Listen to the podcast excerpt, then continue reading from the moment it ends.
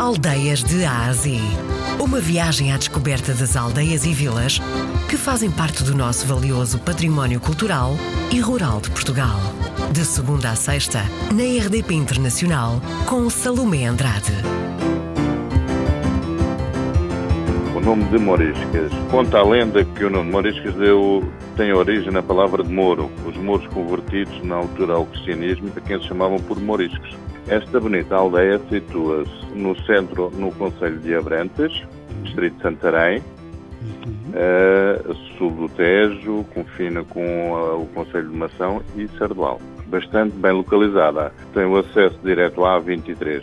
O azeite é excelente e o figo melhor ainda. Eh, e as passas fritas feitas com o figo ainda superam mais esse gosto. Como as boas migas fervidas, o peixe frito do rio, a lampreia, eh, entre, entre outras partes da gastronomia. O bacalhau assado, o bom azeite bem regado. Existem dois, eh, dois, três restaurantes. Um é o restaurante O Castiço e temos o outro restaurante que é o Serralves que todos eles fazem essas boas iguarias. A nossa freguesia é muito movimentada, visto que nós temos integrado na nossa freguesia a Escola Profissional de Agricultura de Abrantes. Uhum. Daí movimentar muitos alunos na, na nossa freguesia. Durante a semana é um bom corrupio, sim. Neste momento temos Oliveira do Mochão, que é um interesse bastante turístico, com 3.350 anos, que é Oliveira Milenar, dentro uhum. da nossa freguesia. Nós temos uma pousada na escola agrícola, sim, se antecipadamente se fizer essa reserva junto da, da própria escola, eu penso que sim. Além de termos também, perto a 8 km em Abrantes, hotéis, o Hotel Luna em Abrantes, sim nós temos sempre muitas atividades e tem a ver também com os, as estações do ano. Quando é na altura, de, por exemplo, do inverno, temos a parte da azeitona, a apanhada azeitona, podem visitar os, os nossos lagares, a tal a dita nossa oliveira milenar.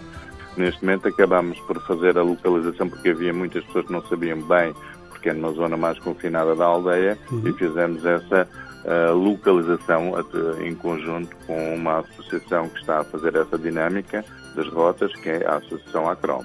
E neste momento há muita afluência a esta oliveira, sim.